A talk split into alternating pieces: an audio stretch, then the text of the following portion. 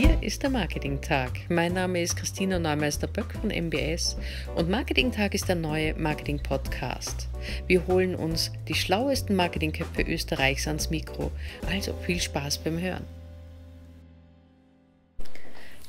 Hier ist wieder der Marketing-Tag und wir sind heute bei Universitätsdozent Magister Dr. Klaus Ebster, der Konsumentenpsychologe, wie er sich nennt, vom Market Mentor. Ähm, Herr Ebster, herzlich willkommen. Schön, dass wir da sein dürfen. Das freut mich. Danke für den großartigen Kaffee. Und ähm, ich würde Sie bitten um eine kurze Vorstellung. Ähm, was ist für Sie das Wichtigste im Marketing? Was ist Ihr Credo? Was ist das, was für Sie Marketing ausmacht oder der Bereich Ihres Marketings? Ja, mein Bereich des Marketings ist die Konsumentenpsychologie. Ich bin mhm. Konsumentenforscher mhm. und dementsprechend für mich ist auch Marketing vor allem den Konsumenten zu verstehen. Um den Konsumenten beeinflussen zu können, ist es zunächst mal nötig, dass wir den Konsumenten verstehen. Und das mhm. ist genau das, was ich eben mache. Ich versuche in den Konsumenten hineinzuschauen, in das Gehirn des Konsumenten hineinzuschauen, zu sehen, wie der Konsument tickt, wie fühlt der Konsument, was denkt sich der Konsument oder die Konsumentin, wie handelt er oder mhm. sie. Das heißt, Sie sind jetzt ähm, nicht nur wahrscheinlich ein Frauenversteher, sondern Sie sind auch ein Konsumentenversteher. Ja, ja, Frauen, alle Frauen, Männer, Männer Kinder, Kinder alte, alles Junge, Versteher. Alles, alles Versteher, genau. Alles klar. Und ist der Konsument in den letzten Jahren schwerer zu verstehen? Würde ich nicht unbedingt sagen. Mhm. Konsumenten sind grundsätzlich nicht so ganz einfach zu verstehen. Wir sind doch als Menschen relativ komplexe Lebewesen und das hat sich eigentlich nicht geändert. Also das hat sich durch die Technologie nicht wirklich geändert. Mhm. Natürlich, die Kultur ändert sich laufend und dementsprechend brauchen wir auch immer wieder neue Erkenntnisse und wir lernen auch immer mehr und mehr über den Menschen, wie der Mensch denkt, wie der Mensch fühlt und wie die Konsumenten natürlich auch denken und fühlen. Mhm. Aber es ist nicht schwerer geworden, würde ich sagen, sondern es ist gleich schwer geblieben. Okay, und es ist eine echte Wissenschaft. Eine echte Wissenschaft, ja. ja. Wo liegt da genau der Schwerpunkt in der Wissenschaft jetzt? Was ist, was ist da das Wichtigste, wenn ich mich da richtig ausdrücke in der Frage? Aber worauf kommt es an? Es gibt viele Bereiche. Ähm, hm, was könnte man sagen, was ist das Wichtigste dazu? Ist es die Psychologie? Ja, ich würde schon sagen, ja? Der wichtigste Bereich ist sicherlich die Psychologie. Mhm. Also die Konsumentenforschung ist eine, eine, eine, ein Teilbereich der Psychologie. Äh, natürlich spielen noch andere Bereiche hinein, die Soziologie, die Anthropologie, also das Verständnis der Kultur, mhm. die Ökonomie selbstverständlich auch, aber im, im Kern ist es wirklich das psychologische Verstehen von Menschen. Mhm. Mhm.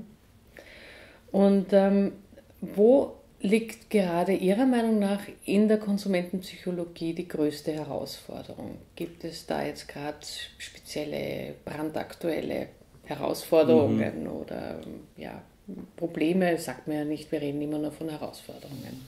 Also je länger ich jetzt das schon mache, desto mehr komme ich drauf eigentlich, wie irrational Konsumenten sind. Mhm. Klassischerweise, so in der Ökonomie, als Betriebswirt, der ich auch bin, äh, betrachten wir ja Konsumenten als rationale Wesen, die rationale Entscheidungen treffen, die den Nutzen abwägen und dann darauf basierend ihre Kaufentscheidung treffen.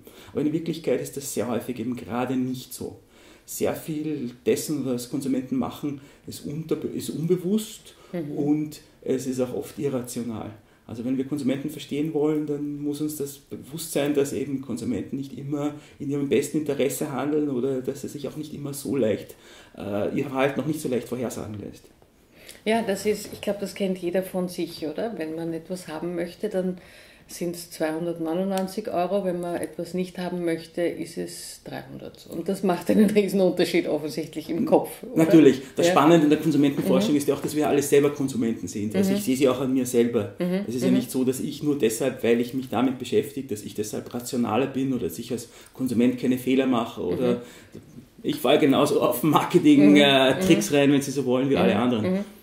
Das wäre jetzt eigentlich meine nächste Frage gewesen. Das heißt, ähm, sie, sie handeln dann bewusst irrational? Sozusagen eigentlich rational, irrational oder ist das Nein, ich handle nicht mhm. bewusst irrational, mhm. sondern ich bin mir dessen im Moment eben nicht bewusst. Also mhm. die ganzen Einflüsse, die auf mich einwirken. Mhm. Also mhm. manche natürlich schon, mhm. Zum Beispiel ein Spezialbereich, mit dem ich mich beschäftige, ist, die, ist das Design von Geschäftslokalen, wie man also den sogenannten Point of Sale äh, gestaltet, um Konsumenten zu beeinflussen, durch Musik, durch Düfte, durch äh, Licht, durch das Layout und so weiter. Wenn ich natürlich in einen Laden gehe, wenn ich in ein Geschäft gehe, gehe ich meistens schon etwas anders hinein als der durchschnittliche Konsument, mhm. weil mir natürlich sofort bestimmte Dinge auffallen das heißt aber nicht, dass ich nicht trotzdem auch durch die Verkaufsumgebung beeinflusst werde.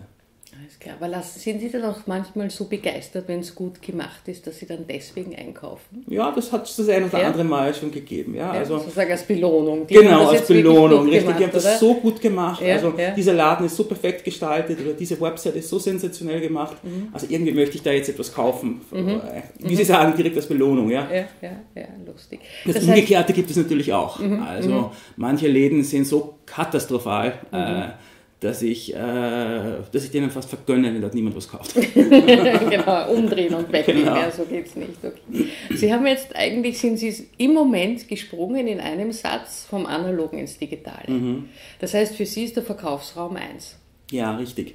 Das ist auch ein, ein wichtiger Trend im Moment, dass die analoge Welt und die digitale Welt immer mehr zusammenwachsen. Also mhm. wir leben im Zeitalter des Omnichannel-Marketings und Konsumenten erwarten sich auch mehr und mehr, dass, das, dass sie eine Experience haben, die sowohl im physischen Bereich, also im Laden, als auch online besteht und dass das auch zusammenwächst und dass sie da vom einen zum nächsten springen können. Mhm. Also Konsumenten erwarten sich, dass sie zum Beispiel im Laden sind und wenn sie dort etwas nicht bekommen, dass sie dann sofort äh, das äh, bestellen können, dass das nach Hause geliefert wird oder dass sie zu Hause auf einem im Online-Shop etwas kaufen und dass sie das im Laden abholen können.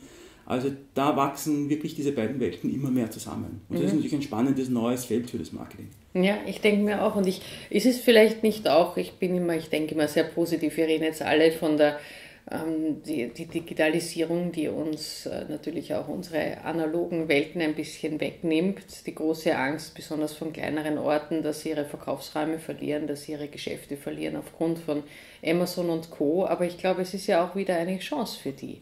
Natürlich ist es eine Chance für sie. Es stimmt schon, dass natürlich die großen Online-Händler, und da steht natürlich Amazon an, an, der, an der Spitze, dass die sehr wohl eine Gefahr für den, für den kleinen Händler sind äh, gar keine Frage. Wir sehen das in bestimmten Branchen mehr als in anderen. Also im Buchhandel hat man schon länger gesehen, äh, im, Bereich Musik, im Bereich Medien, auch äh, bei den Elektronikwaren auch. Allerdings sehen wir auch, es gibt jetzt auch Statistiken dazu, dass zum Beispiel in den USA kleine unabhängige Buchhändler mhm. wieder stark wachsen. Es mhm. ist also nicht so, da, die, haben mal einen, die haben mal einen Einbruch gehabt, mhm. aber jetzt sind sie, wieder, sind sie wieder dabei zu wachsen. Es gibt wieder mehr und die nehmen sehr stark zu. Das Interessante ist nämlich die, die können etwas bieten, was der Onlinehandel in der Weise eben nicht bieten kann. Die können sich sehr stark an ihrem Kunden orientieren. Marketing ja. bedeutet eben für mich auch die Kundenorientierung, wirklich zu sehen, was möchte denn mein Kunde, mein spezifischer Kunde, die Kunde, die bei uns im, in der Stadt oder im Ortsteil sind, was möchten die denn genau? Und dass ich mich genau an deren Bedürfnissen orientiere. Und das können natürlich die Kleinen besser, trotz der ganzen digitalen Technologien, die natürlich Amazon zur Verfügung stehen. Die wissen schon auch sehr, sehr viel mhm. über die Kunden, das möchte ich jetzt absolut nicht bestreiten. Aber es ist eben noch einmal ein anderes Verstehen direkt vor Ort. Und was der stationäre Handel auch machen kann, ist, mhm. er kann sehr, sehr gut äh, Experiences schaffen. Das ist auch mhm. etwas, was online sehr schwer geht. Also ich kann durch spezielle Veranstaltungen, durch das Design des Ladens, durch die Schulung der Mitarbeiter dem Kunden etwas bieten, ein Einkaufserlebnis bieten, das es in der Weise online so eigentlich nicht gibt. Mhm. Also es mhm. bestehen Chancen. Es bestehen Chancen selbstverständlich im Online-Bereich, aber auch im stationären Handel. Im stationären Handel, ja. Ich glaube, gerade weil Sie das Beispiel Buchhandel gesagt haben, gibt es einen recht bekannten, in Österreich schon recht bekannten Buchhändler in Klagenfurt, der mhm. das äh, einer der ersten war, der das, glaube ich, wirklich gut erkannt hat. Ähm, und ich weiß nicht, ob Sie ihn kennen. Mir ist jetzt, ich habe den Namen jetzt nicht im Kopf, ähm, schicke ich Ihnen gerne zu, der wirklich vor drei, vier Jahren schon damit mhm. begonnen hat, Kochkurse, wenn er neue Kochbücher rausgegeben hat, mhm. zu machen und Anzullesestunden natürlich anzubieten, Katzen im Geschäft mhm. hatte mhm. äh, und die Leute es einfach geliebt haben, Bücher zu lesen und dann von Katzen umschmeichelt zu werden. Katzen im ja. Buchgeschäft sind unglaublich wichtig. Also ich bin mhm. sehr oft in den USA und dort mhm. gerade bei den Independent Bookstores, da gehört die Katze eigentlich irgendwie Echt? dazu. Ja. Äh, ich beschäftige mich, ich beschäftige mich relativ viel mit Bookstores, also ich habe also mit Buchhandelsgeschäften. Ich habe jetzt einige Consulting-Aufträge in dem Bereich auch gehabt. Also die Buchhändler sind ja sehr, sehr stark. Also sie interessieren sich sehr dafür, Konsumenten zu verstehen, mhm. äh, ihre, ihre, ihren Laden umzugestalten, neue Impulse im Laden zu geben. Also die sind da schon sehr, sehr gut äh, also es war vielleicht, weil es die ersten waren, die angegriffen wurden, die sich jetzt das, mal nach der Schreckens... Mhm. Das könnte schon sein, ja, ja. erholt denke ich, haben und denke ich durchaus äh, das auch, auch als Chance erkannt haben. Zum Beispiel, wenn ich jetzt denke an den Lebensmitteleinzelhandel, also da gibt es natürlich auch Innovationen auch in Österreich. Mhm. Aber aus meiner Sicht sind die noch ein bisschen langsamer. Mhm. Vielleicht eben auch, weil sie erst jetzt eigentlich diesen Druck spüren, auch vom Online-Bereich. Mhm. mhm. mhm. Ja, spannend. Das heißt, man könnte eigentlich fast vorausschauen, wer jetzt dann in den nächsten Jahren ja. stärker wird, wenn sie Ob die Prognosen zutreffen, ist eine andere Sache, aber man kann es zumindest probieren. Man kann es zumindest probieren, ja. ja. Ähm, diese Erlebnisse, die geschaffen werden, sind das dann sogenannte Touchpoints, wie sie ja auch so im Marketing genannt werden, äh, die geschaffen werden oder verstehen Sie unter Touchpoints was anderes? Also Touchpoints würde ich vielleicht ein bisschen anders definieren. Also Touchpoints ist natürlich jede, jede Kontaktmöglichkeit, die ein Kunde oder ein potenzieller Kunde zum Unternehmen hat. Mhm. Das kann selbstverständlich auch online sein. Also ein Touchpoint kann auch äh, die Website sein. Ein Touchpoint kann auch sein, wenn ich im Unternehmen anrufe und mir antwortet jemand. Mhm. Mhm. Oder eine App, die ich habe. Auch das können Touchpoints sein, selbstverständlich. Das Einkaufserlebnis, würde ich sagen, kann natürlich auch online geschaffen werden, aber es wird viel leichter natürlich vor Ort geschaffen, also im Handel oder auch bei einem Dienstleistungsunternehmen. Dienstleistungsunternehmen benötigen das ja genauso. Mhm. Also auch da ist es ja so, wenn ich äh, einen Computer reparieren lasse, Natürlich geht es um die Computerreparatur zunächst einmal, aber gleichzeitig möchte ich, wenn ich dort bin, ja auch irgendwie ein Erlebnis haben, vielleicht ein Technologieerlebnis. Mhm. Das ist vielleicht nicht im Vordergrund jetzt, aber das kann helfen, diesen diese Computerreparatur von der Computerreparatur eines anderen abzuheben. Mhm. Und dann gehe ich wieder hin.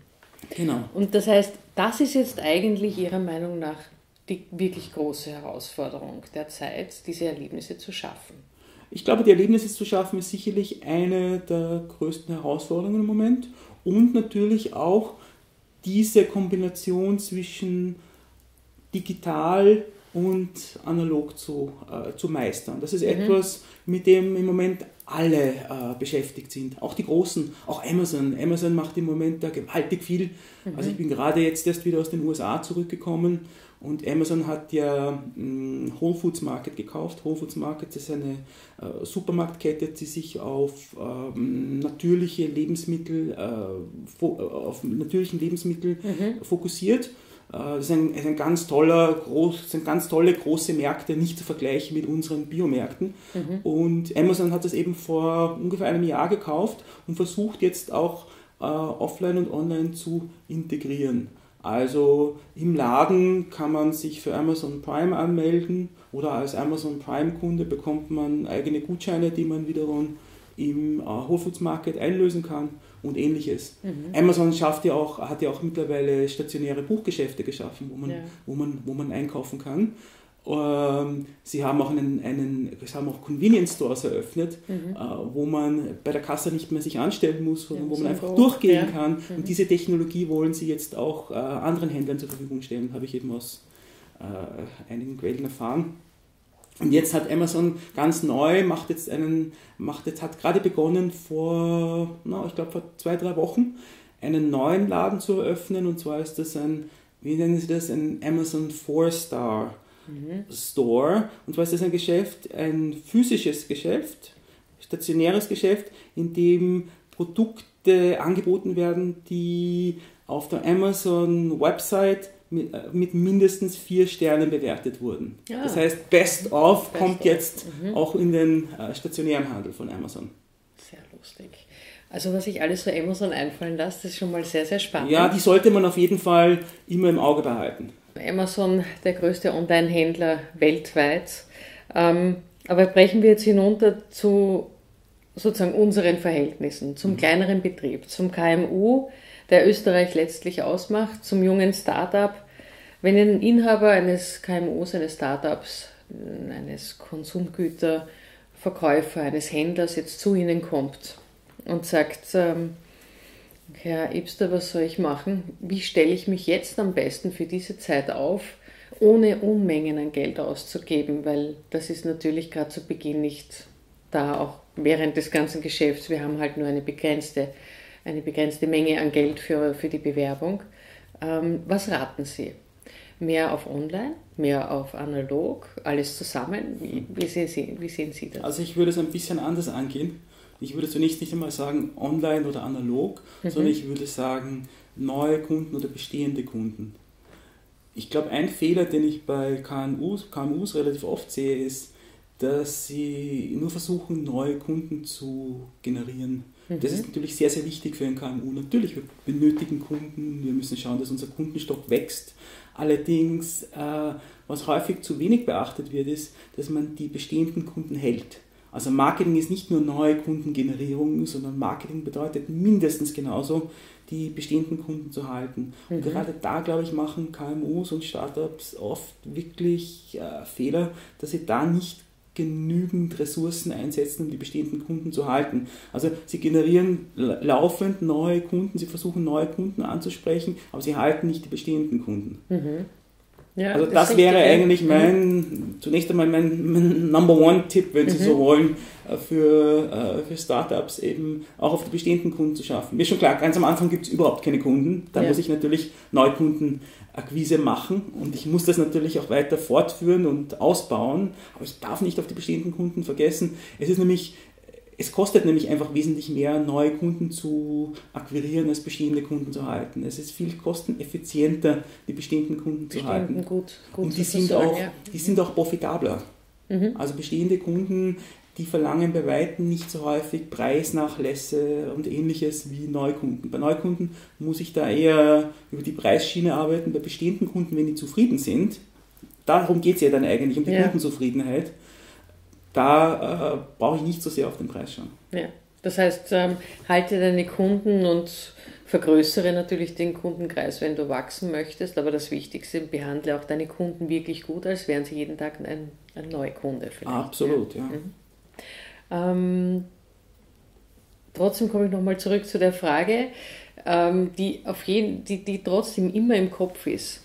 Digital oder eine Mischung daraus? Oder weil auch die Betreuung eines bestehenden Kunden kann ich natürlich über, über die Website, über Newsletter, über Facebook und ähnliches machen, wo ich sage, ich, ich schicke jetzt an meine Fans etwas hinaus oder ähnliches. Oder ich, ich schalte Werbung auf Facebook und hole mir neue Kunden hinein. Also ich denke, das hängt sicherlich von der Zielgruppe ab. Es hängt von der Branche und von der Zielgruppe ab. Ich glaube, man kann das nicht generalisieren. Äh, in bestimmten Branchen ist sicherlich digital fast ausschließlich oder zum allergrößten Teil äh, digitale Werbung, digitales Marketing notwendig. Digitale Marketingkommunikation, um genau zu sein, weil wie gesagt, Marketing ist ja viel mehr als nur die Marketingkommunikation. Äh, in anderen Branchen ist es wiederum genau das Gegenteil davon. Also ich glaube, das kann man nicht so, das kann man nicht einfach so generalisieren. Und so im Shop-Bereich, wenn wir jetzt bei Ihrem Schwerpunkt sind, wo Sie sagen, mein Schwerpunkt sind, gehen wir zurück zum Buchgeschäft. Ja. Ich, ich öffne jetzt ein Buchgeschäft in, in einer ganz gut äh, frequentierten Geschäftsstraße und ähm, natürlich ist da der Mittelpunkt einmal das Geschäft selber. Ja, da, da ist der Mittelpunkt des Geschäfts selbst, wenn wir beim Buchgeschäft bleiben. Allerdings äh, natürlich, äh, diese Buchgeschäfte haben auch mehr und mehr Online-Shops. Und sobald ich natürlich auch im digitalen Bereich bin, kann ich nicht mehr nur meine Marketingkommunikation analog durchführen, sondern ich muss natürlich auch äh, digitale Marketingkommunikationsmaßnahmen setzen. Da kommt dann natürlich Google AdWords und Co. kommen dann natürlich dann zum, zum Einsatz. Und ich kann natürlich schon auch versuchen, über, über das Digitale den Kunden ins Geschäft zu bringen. Auch das natürlich, diese Möglichkeiten gibt es. Da gibt es ja gerade für, mm, äh, für, für KMUs ja sehr einfache Möglichkeiten auch. Ich meine, das ist jetzt nichts Großartiges, keine großartige Marketingmaßnahme, aber allein schon äh, Google bietet an, dass man eben äh, das eigene Unternehmen, dass man das eigene Unternehmen äh, im, platzieren kann. Das kostet zunächst einmal mhm. noch gar nichts und das wird dann, im, das wird dann im, im, im, auf Google Maps angezeigt. Mhm. Google My Business heißt das. Also so etwas kann auf jeden, auf jeden Fall jedermann machen, auch wenn er sonst nichts Digitales macht. Google My Business äh, ist nun mal zunächst einmal schon nicht falsch, würde ich mal sagen. Ja, das ist mal so eine Hausaufgabe, die man machen soll. Genau. Sich dort zu platzieren, wo es möglich ist, sowohl so mal ganz, ganz stark digital natürlich und analog an den Erlebnissen arbeiten letztlich. Richtig, ja. Sagen, das, das ist etwas, was die Leute brauchen und was sie auch suchen. Natürlich. Und ich glaube auch immer mehr suchen. Natürlich. Sobald man natürlich digital ist, sollte man natürlich dann auch schauen, dass man entsprechende Rezensionen bekommt, dass man also Bewertungen bekommt, mhm. weil nur so kann man eigentlich letztendlich digital auch bestehen. Also um bei Google My Business zu bleiben, also damit man auch tatsächlich im, äh, auf, auf Google Maps angezeigt wird oder häufig angezeigt wird, brauche ich natürlich Leute, die auch mein Unternehmen bewerten und positiv bewerten. Wenn das niemand macht, naja, dann gehe ich ja trotzdem wieder unter. Richtig. Wenn ich dann weitere Schritte setze, wenn ich dann äh, Google AdWords verwende oder wenn ich äh, Facebook äh, Ads verwende, dann natürlich äh, habe ich noch andere Möglichkeiten zur Verfügung. Aber das wäre mal der erste Schritt. Ja, ich glaube, die Bewertungen sind überhaupt etwas, was für den Handel ganz, ganz essentiell ist und was leider sehr, sehr oft übersehen wird ja. und gar nicht forciert wird. Weil mhm. ich glaube, es gibt unglaublich viele Geschäfte, die viele Kunden haben, die zufrieden sind, aber Kunde wird kaum aufgefordert, vielleicht eine Bewertung abzugeben. Man vergisst es einfach und wir alle gehen ja ganz, ganz stark nach Bewertungen. Sind wir alle geschult schon? Absolut. Also Bewertungen spielen eine unglaubliche Rolle und nicht nur für den Handel. Ich mache ja auch relativ viel mit Dienstleistungsbetrieben, also auch beispielsweise mit, äh, mit der Hotellerie und da spielen natürlich Bewertungen mindestens genauso eine Rolle wie im Handel. Mhm. Also Bewertungsportale in der, in, der, in der Gastronomie und in der Hotellerie sind unglaublich wichtig. Absolut. Und das auch, äh, da ist es auch noch wichtig, dass man diese Bewertungen auch aktiv äh, äh, unterstützt, dass man die auch aktiv forciert. Also mhm. die, die Unternehmen, die da am besten abschneiden, sind wirklich die, die ihren Gästen sagen, bitte bewertet uns oder die ihnen vielleicht auch einen Incentive geben, die ihnen noch ein, ein, ein, ein Zucker sozusagen geben, dass sie eine Bewertung abgeben. Ja. Äh, da ist es gar nicht mal nur wichtig, dass die nur gute Bewertungen abgeben. Natürlich müssen mhm. die Bewertungen gut sein, selbstverständlich, mhm. aber die ein oder andere nicht so gute Bewertung spielt eigentlich, wie wir wissen, auch aus Untersuchungen, äh, gar nicht mal so eine große Rolle. Im Gegenteil, wenn mhm. dort nur Five-Star-Bewertungen sind, die fünf Sterne äh, sich durchziehen, dann sind diese Bewertungen schon wieder unglaubwürdig. Die ein oder andere ja. nicht so gute Bewertung ist völlig okay, aber die Menge der Bewertungen macht es natürlich auch aus. Mhm, mhm. Und da denke ich mir, kann man ja fast ohne Budget, beziehungsweise mit wirklich sehr geringem Budget, wenn man sagt, ein Goodie oder ähnliches für, für eine Bewertung, gar nicht sagen für eine gute, aber für eine Bewertung, ähm, ist man dann eigentlich schon recht präsent. Wenn man auf Google ist, ist man ja mehr Natürlich. oder weniger im Web. Ja, ja selbstverständlich. Ja. Also und in bestimmten Branchen kommt man von den Bewertungsportalen ja auch gar nicht weg. Also wenn Sie jetzt, wenn Sie jetzt in der Hotellerie sind, also dann, ja. dann sind Sie, dann, dann werden Sie auf TripAdvisor Richtig. sein. Also da, genau. ob Sie das wollen oder nicht, Sie sind auf TripAdvisor und, mhm. oder, oder auf ähnlichen Bewertungsplattformen. Also da muss man das einfach aktiv angehen. Ja, das kann man nicht einfach vor, vorne weglassen, sonst ist man relativ schnell weg vom Fenster. Ja. Digital zumindest. Ist man auf jeden Fall. Also wir beschäftigen uns ja auch sehr, sehr stark mit mhm. der Hotellerie und mit äh, Tourismus und Destinationsmarketing. Mhm. Das heißt, ein, ein, ein, gastronomischer Betrieb oder ein Hotelbetrieb ohne Bewertungen gibt es gar nicht mehr. Genau. Und äh, Hotelcheck und ähnliche äh, Bewertungsplattformen sind einfach ganz, ganz wichtig. Ja. Gebe ich Ihnen recht. Ein Problem sind dann natürlich ja. auch noch die Fake-Bewertungen, ja. die es immer mehr gibt. Mhm. Also man, also man könnte natürlich sagen, ich mache mir selber meine eigenen Fake-Bewertungen. Mhm. Das wäre das wär noch, das ist ja noch die eine Sache, aber vor allem es gibt ja dann auch noch die Konkurrenz, die ja auch mhm. Fake-Bewertungen macht. Mhm. Und das hat leider auch zugenommen. Und das ist natürlich schon eine unangenehme Sache, damit dann umzugehen. Also mit diesen falschen Bewertungen, die ihnen die Konkurrenz unterjubelt. Ja, ist, ist definitiv etwas. Es ist, ist kein, keine gute, kein, kein guter Effekt von diesen Plattformen, weil dafür sind sie nicht da, aber natürlich werden sie dafür genützt. Das stimmt. Natürlich. Das wissen wir auch aus Erfahrung. Ja. Und deshalb ist es mhm. umso wichtiger, dass man eben die eigenen Kunden, die eigenen zufriedenen Kunden auch dazu motiviert, dass sie eben Bewertungen abgeben. Dann treten auch diese Fake-Bewertungen wieder stärker in den Hintergrund. Mhm.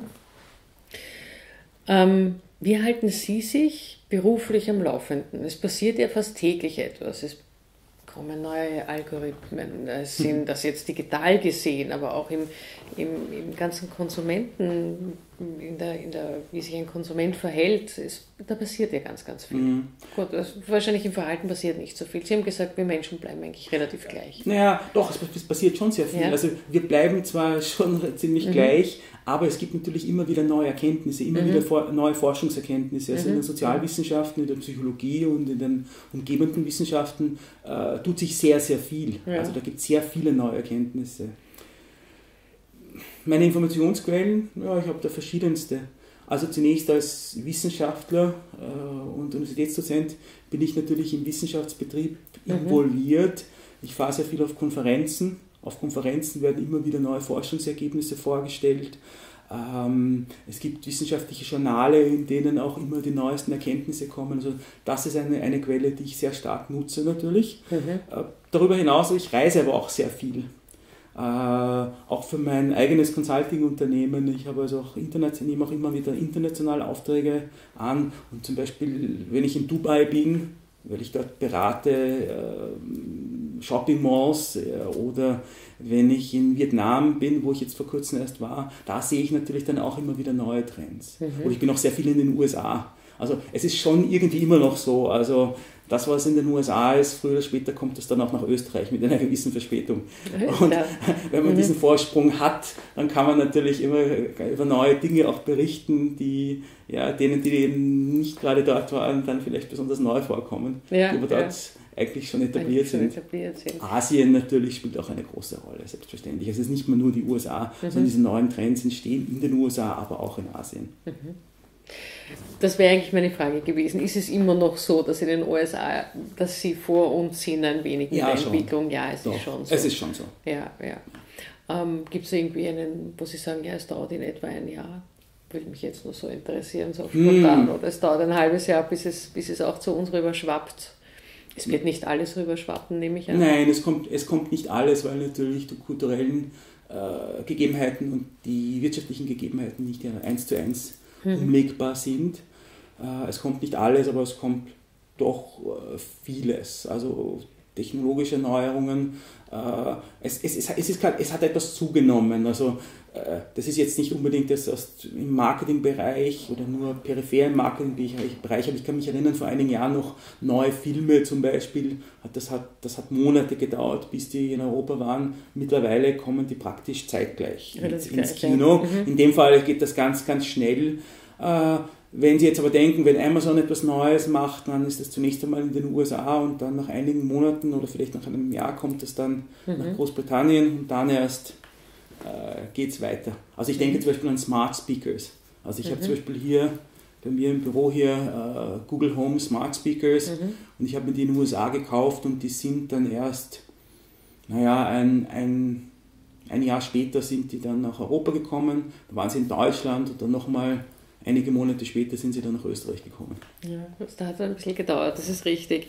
Und glauben Sie, dass, es, dass wir darüber in Zukunft einkaufen werden?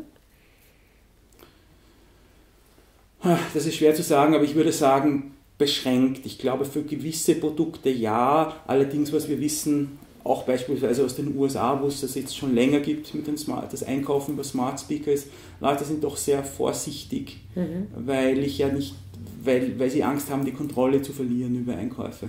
Weil ich mhm. kann jetzt sagen, äh, wenn ich jetzt sage, wird er sich einschalten, wenn, mhm. ich jetzt sagen, wenn ich jetzt sage, okay Google und dann er blinkt wahrscheinlich schon.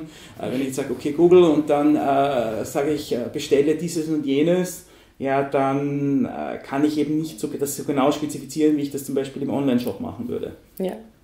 Und äh, deshalb da, da, da würde ich sagen, dass wird für bestimmte Produkte, für Routinekäufe, wird sich das wahrscheinlich mehr noch etablieren. Für spezifischere Käufe oder für größere Anschaffungen glaube ich eher nicht. Ja, zum Gustieren wird schwierig, aber für einen Standard, genau. für ein Putzmittel oder ähnliches natürlich, mal schnell. Natürlich. Ja, Und das ist ja so, mhm. Konsumenten, wie wir als Konsumentenforscher ja auch mhm. wissen, sind ja auch Gewohnheitstiere. Also wir, es ist ja nicht so, dass wir bei allen immer wieder neue Produkte suchen oder neue Lösungen suchen, sondern wir sind eigentlich als Konsumenten relativ faul. Mhm. Wir bleiben bei dem, was wir schon kennen, sehr häufig und diese routinemäßigen Entscheidungen, da natürlich, wenn es so etwas wie einen Smart Speaker gibt oder eben auch bei Amazon diesen Amazon, Amazon Dash-Button, mhm. wo man einfach nur draufdrückt und dann wird das Waschmittel neu nachbestellt, das kann natürlich schon sehr gut funktionieren für das Unternehmen, weil ohne zu überlegen, bleibe ich halt dann einfach dabei. Ich drücke halt immer wieder drauf, wenn ja. ich nichts mehr habe. Mhm. Ob jetzt die Preise steigen oder ob es vielleicht etwas Besseres gibt, da achtet der Konsument dann in dem Fall gar nicht mehr so stark darauf. Genau. Also Autos wird man eh nicht, wird man nie über einen Dashpoint dann, nicht, kaufen gehen. Ja. Alles klar. Zum Abschluss würde ich Sie ganz gern fragen, vielleicht so einige Begriffe, wenn Sie Ihnen jetzt spontan zufliegen, die Sie eigentlich täglich begleiten, die man immer wieder im, ja, im Gespräch hat, aber wo nicht jeder weiß, was das jetzt wirklich ist wie zum Beispiel ein Touchpoint, den wir mhm. ja schon mhm. besprochen haben, oder ähm, Consumer Behavior ist die, das Konsumentenverhalten, aber haben Sie mit anderen, mit ihr, ihr fachliches Vokabular, wo Sie sagen, ja, mhm. die begleiten mich eigentlich permanent und da gebe ich gern so ein paar von denen preis oder erkläre sie ganz kurz. Also ich würde sagen, ich würde sagen Kundenorientierung ist sicherlich ein, ein mhm. enorm wichtiger Begriff im Marketing. Da kann man einfach gar nicht aus. Also dass eben das Marketing darauf, sich, sich darauf ausgelegt ist, die sich an den Wünschen und Bedürfnissen von Kunden zu orientieren. Mhm. Dass es also nicht darum geht, was wir als Unternehmen wollen zunächst einmal, sondern dass wir schauen, was möchte denn eigentlich unser Kunde. Um im Marketing erfolgreich zu sein, ist Kundenorientierung notwendig. Also das ist sicherlich ein zentraler Begriff. Ja. Dann ein anderer Begriff, den wir heute schon einmal verwendet haben, ist der Begriff Erlebnis. Mhm. Das Erlebnismarketing spielt wirklich eine sehr, sehr große Rolle in der heutigen Zeit. Mhm. Wir kaufen nicht mehr nur Produkte, sondern wir möchten beim Einkaufen selber auch Spaß haben. Wir möchten Vergnügen dabei haben. Wir möchten ein Erlebnis haben. Sowohl beim Einkaufen und dann natürlich auch bei der Nutzung des Produktes. Also Erlebnismarketing ist ein großer Begriff, der spielt im Handel eine Rolle, mhm. der spielt eine enorm große Rolle natürlich auch bei Dienstleistungsunternehmen, beispielsweise in der Hotellerie und Gastronomie. Mhm. Da geht es nicht nur um die Speisen oder da geht es nicht nur um das Bett, in das ich mich hineinlege, sondern da geht es natürlich um das gesamte Erlebnis. Das gesamte Erlebnis. Ja. Und dieses Erlebnis zu gestalten, aktiv zu gestalten, das ist natürlich eine zentrale Aufgabe des Marketings. Eben wie gesagt, nicht nur die, was häufig, was häufig falsch verstanden wird, ist irgendwie, dass Marketing mit Marketingkommunikation oder mit Werbung äh, gleichgeschalten wird oder das Gleiche darunter versteht. Das ist nur ein kleiner Teil des Marketings. Ja. Es geht wirklich darum, auch das gesamte Erlebnis des Kunden zu, äh, zu, zu steuern, zu beeinflussen. Äh, dem Kunden Vergnügen zu bereiten. Mhm. Also das ist ein wichtiger Bereich des Erlebnismarketing. Was ich dafür natürlich können muss, ich muss den Kunden gut kennen, weil sonst kann ich ihm wahrscheinlich schwer das Erlebnis bieten, was er wirklich braucht. Selbstverständlich. Ja. Ein anderer Begriff noch, mit dem ich auch viel zu tun habe, ist der, Bereich, ist der Begriff sensorisches Marketing, mhm. der mit dem Erlebnismarketing auch stark verbunden ist. Sensorisches Marketing bedeutet, den Kunden über die fünf Sinne anzusprechen. Also beispielsweise über den Geruchssinn, ich mache zum Beispiel relativ viel im Bereich Duftmarketing, mhm. wo wir eben in Verkaufslokalen oder in Hotellobbys äh, äh, Düfte verströmen, um äh, Kunden in eine bestimmte Stimmung zu versetzen. Oder sensorisches Marketing ist natürlich auch der Einsatz von Farben, mhm. die Farbgestaltung von Verkaufslokalen und von Dienstleistungsumgebungen, weil Farben können eine unglaublich starke Wirkung auf das Konsumentenverhalten haben. Also mhm. die, die richtige Farbe kann den Kunden aktivieren oder kann den Kunden völlig passiv machen. Mhm. das gehört zum sensorischen Marketing dazu. Und auch immer mehr die taktilen Oberflächen spielen eine Rolle, also der mhm. Tastsinn. Mhm. Auch da haben wir schon mehrere Studien dazu gemacht. Wir konnten da zum Beispiel zeigen, wenn man in einem Laden de, den, den Boden unterschiedlich gestaltet, entweder weich oder hart, dass dann Kunden entweder schneller oder langsamer gehen oder auch häufiger stehen bleiben und dann Produkte äh, stärker beachten, wenn sie eben auf einen weicheren Bodenbelag kommen. Also alles das ist sensorisches Marketing. Auch diese, diese, dieses Zusammenspiel der verschiedenen Sinne äh, spielt eine sehr, sehr große Rolle. Sehr spannend, sehr spannend. Was würden Sie sagen, welche Farbe ist ein absolutes Must und welche ist ein absolutes No? Hm, das kann man nicht absolut sagen, Nein? aber ich würde sagen, tendenziell funktioniert Blau recht gut. Also Blau mhm. ist einerseits die Farbe, die die meisten Personen als die meisten Konsumenten als ihre Lieblingsfarbe angeben mhm. und es ist auch eine äh, Farbe, die relativ entspannend ist. Äh, es gibt Untersuchungen, dass in Verkaufslokalen, äh, die vorwiegend blau gehalten sind, dass die Kunden dort mehr kaufen, länger bleiben und entspannter sind. Rot hingegen ist eine sehr stark aktivierende Farbe, die würde ich jetzt nicht verwenden, um das gesamte Verkaufslokal oder die, mhm. die gesamte Dienstleistungsumgebung damit äh, auszugestalten. Äh, das hat sehr negative Konsequenzen, sondern ich würde nur einzelne Teilbereiche dann in, in, in Rot gestalten, um zum Beispiel Impulskäufe auszulösen an bestimmten mhm. Stellen im Geschäft. Mhm. Sehr spannend. Also ich glaube, ich muss diese Studie unbedingt lesen. Und ähm, ja, wir sind eigentlich schon fast am Ende angelangt äh, unseres Gesprächs. Ich habe es irrsinnig spannend gefunden. Ich könnte jetzt Stunden noch mit Ihnen reden.